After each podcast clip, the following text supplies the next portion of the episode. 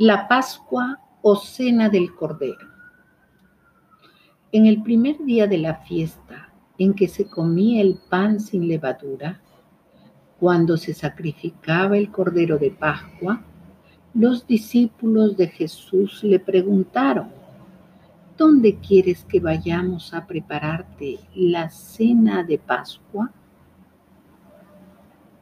Antes de seguir con el relato, responderemos tres preguntas importantes. Primero, ¿qué significa la palabra Pascua? Segundo, ¿desde cuándo se celebra? Y tercero, ¿cuál es el significado para el pueblo judío y para el pueblo cristiano? Primero, la palabra Pascua significa saltar, pasar por alto o pasar de largo. Segundo, ¿desde cuándo se celebra? Desde que el pueblo de Israel salió de Egipto. Tercero, ¿qué significa para el judío esta fiesta y qué significa para el cristiano.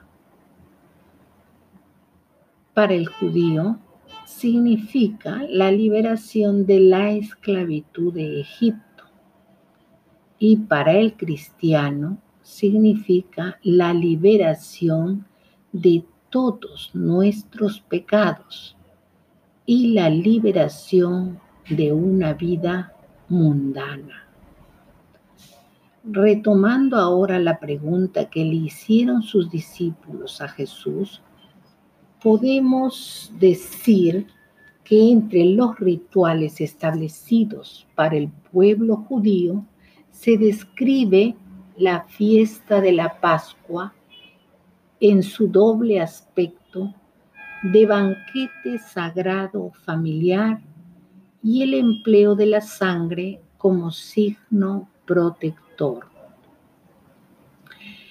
El Señor mismo, hablando a Moisés y Aarón, les dijo así, este es un día que ustedes deberán recordar y celebrar con una gran fiesta en honor al Señor.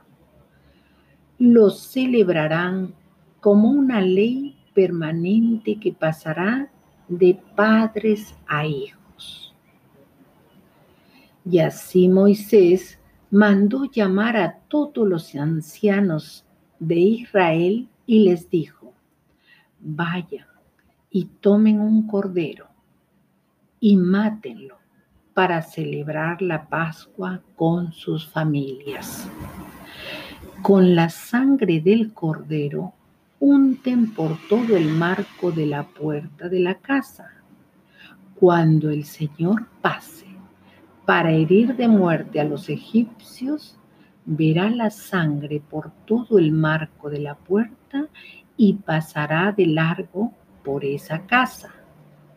Así el Señor no dejará que el destructor entre en la casa de ustedes, ni de sus descendientes. Háganlo como una ley eterna. Y cuando sus hijos les pregunten qué significa esta ceremonia, ustedes deberán contestar.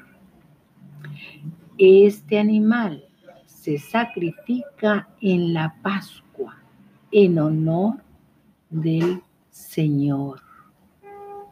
Amén.